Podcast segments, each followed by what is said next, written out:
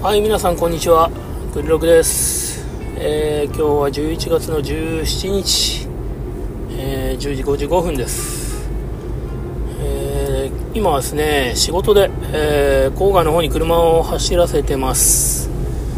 えー今日はいい天気ですよ、栃木県は。えーそんな中ですね、今日も、エンジン音とウインカー音と風切り音マックスでお届けしたいと思います。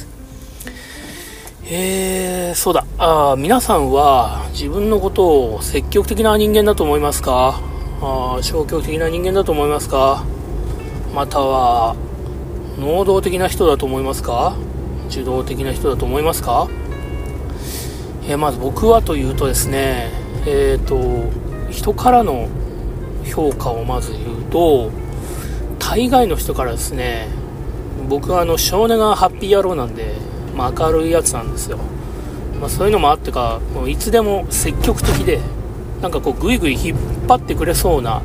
みたいなことをよく言われるんですけれども、まあ、あのちょっと付き合ってくると分かってもらえるんですけどこの前も言ったんですが私あのやりたいこととやりたくないことのテンションのギャップがまあ激しくてですね。自分ではうんと消極的な能動的な人間だと思ってます。消極性をコントロールしながら生きてると自分では思ってます、まあ、なんでこんな話したかっていうとちょっと最近職場でそう感じたことがあったからで、まあ、ちょっとその話は後でするとしてまあそのまず一つ能動的で言うとですねうんと、まあ、自分がそうだから言うとそのたとえそのなんていうんですかね自分から動けないとかあーなかなか引っ込みちゃうんだななんて人もうん自分のやりたいことだったり興味があることに例えば100%合致するようなことがあったら動け動きやすい動また動けないにしろ何か意見をが意見というか、うんまあ、意見だな。あの自分の中にこうできるんじゃないかなって思っていてうんとまあそれがいいんじゃないかなっていう思ってるんですよね。やっぱりそのことを積極的に動いた方が能動的に動く能動的に動く合ってるのかな？能動的に動けた方がいいって言われるじゃないですか。うんそうでもその必ずしも消極的で何も言わないからといってその人に意見がないわけじゃないし、えーそのそんな人が持っててる意見が例えばそのもう本当にクリティカルな答えだったりすることもあるわけじゃないですか。なんでうんとまあ、ついこの間そういったことがあったんですよね。職場の会議に何かを決めようって言った時にいつもはなんでお前何も言わないんだよみたいに言われるような人が、えーこう不意に言った意見が本当に問題をこう全てクリアにするようなクリアにするようなあそんな意見だったんですよね。うん特にああやっぱりそうだよなと思ったんですよね。なんかこううんまあ消極的だろうが何だろうがこう自分で意見を持ってればなんかいいのかな。特にそのほら今は多様性を認めようっていう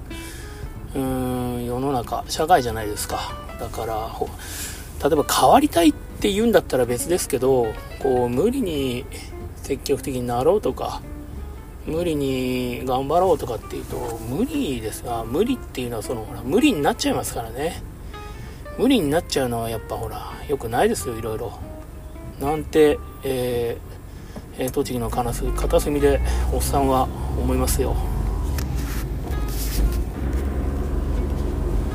ああと、まあ、多様性の話が出たんでね。どうですか皆さん多様性。うんどんな感じで理解してますか？それとも、うん、そんなの知らない自分は自分だよなんて思ってますか？まああのそうですね、まあ、僕はというと多様性を受け入れるとは言いますが全てが全て受け入れた後にやっぱり自分っていうものを持ってた方がいいかなっては思いますよね。うんとこれ完全に僕の試験なんでね。お前間違ってるよみたいな文句はあんまり受け付けないんですけど。うんとそら言ってしまえば何でもいい。まあ何でも大丈夫。何でもいいのであなたはどうなのみたいな感じっていうか、うん、まあでもそんな人に強要することじゃないんですけど、まあ、僕はあまあ多様性受け入れた上で、まあ、自分はこうなんだっていうのを持ってた方がいいかなと思います。そんなあこと言ってる僕のその失敗エピソードを今日は話そうと思うんですけどつい2週間ぐらい前ですかね。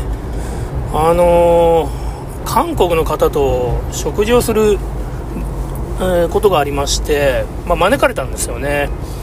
それでまあまあそうそうその前まずさっきの多様性なんですけど例えば、えー、韓国の方は食事をするときに、まあ、同じ床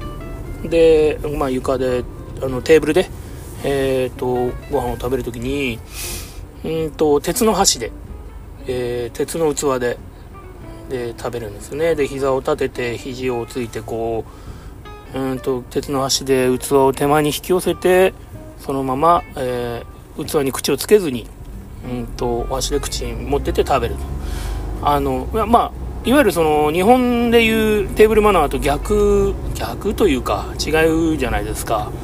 それはどうですか？皆さんそういう場面になったらどういった行動をとりますか？またはその、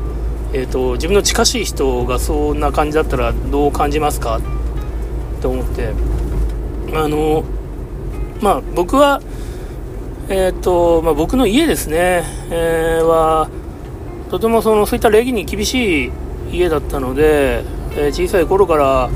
あのまあ、しっかりとお茶を持ってお箸を持ってまあ、何か粗相があれば叱られるといったしつけっていうかねされた家なんですけど